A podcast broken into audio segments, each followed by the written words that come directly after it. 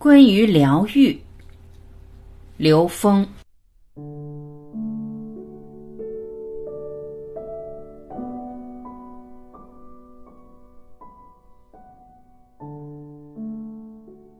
有人问刘峰老师：“通过内在的力量，可以疗愈一些重大疾病吗？比如癌症等，通过内在的智慧化解治愈癌症？如果有可能的话，怎样实施？”刘峰老师回答：“所有疾病的真正疗愈都是自我疗愈，外面都是祝愿。一个生命没有真正自我觉醒的时候，实际他不知道所有的疾病所代表的意义是什么。所有疾病实际是我们内在提升的课题。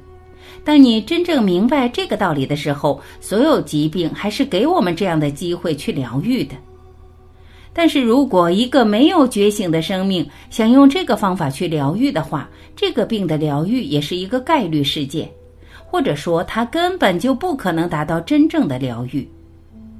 从我在中国开始讲课的时候，我就没用过“疗愈”这个词，就是因为疗愈本身它不是一个特别积极、充满能量的词汇。我们最常用的词叫“唤醒”，也就是唤醒本自具足的内在智慧。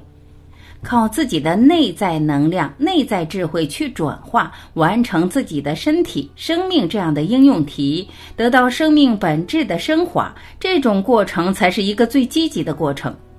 所以，从疗愈这个角度去理解它的时候，它的局限性还只是一个相的转化，它与达到真正究竟的这种转化还有很大的距离。至于这种实施，在中华文化系统里，在我们的整个高维实践里，我们遇到过很多这样的案例。但是因为高维实践它有无穷多种可能性，而且每一种高维实践它受这种时空能量关系的多元化的表达。这种疗愈的方法不是像我们在现代医学系统里面想象的那样。比如，它可以变成一个有规律的、可以标准化的、可以一种方法多人实施的。它不是这样的，因为一个疾病、一个能量关系的存在，在高维空间的逻辑里看，它是在一个整个时空能量关系里边。时间是变量的时候，每一个时空点的能量属性状态不一样。当疗愈采用了高维能量关系的时候，它在三维空间的重复性。在三维空间的人是理解不了的，只有站在更高的维度，才能明白在什么样的时空能量关系。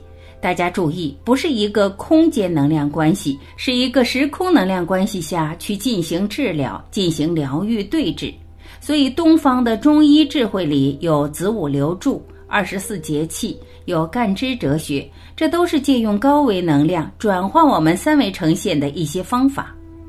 但是，真正究竟的是让患者自己面对自己的生命考题，自己内在的觉醒，才有可能让他真正的超越和完成自己的这道生命题目。至于这个病带给他的结果是什么，在三维人眼里看到的是个生死，而在更高维度看，看到的是升华或者是降落。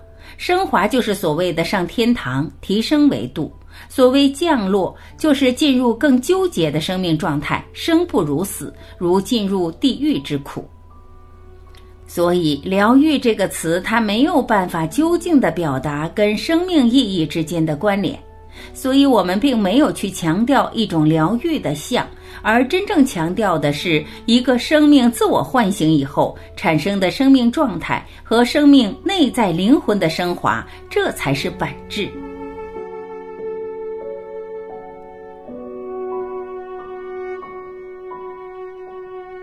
感谢聆听，我是晚琪，我们明天再会。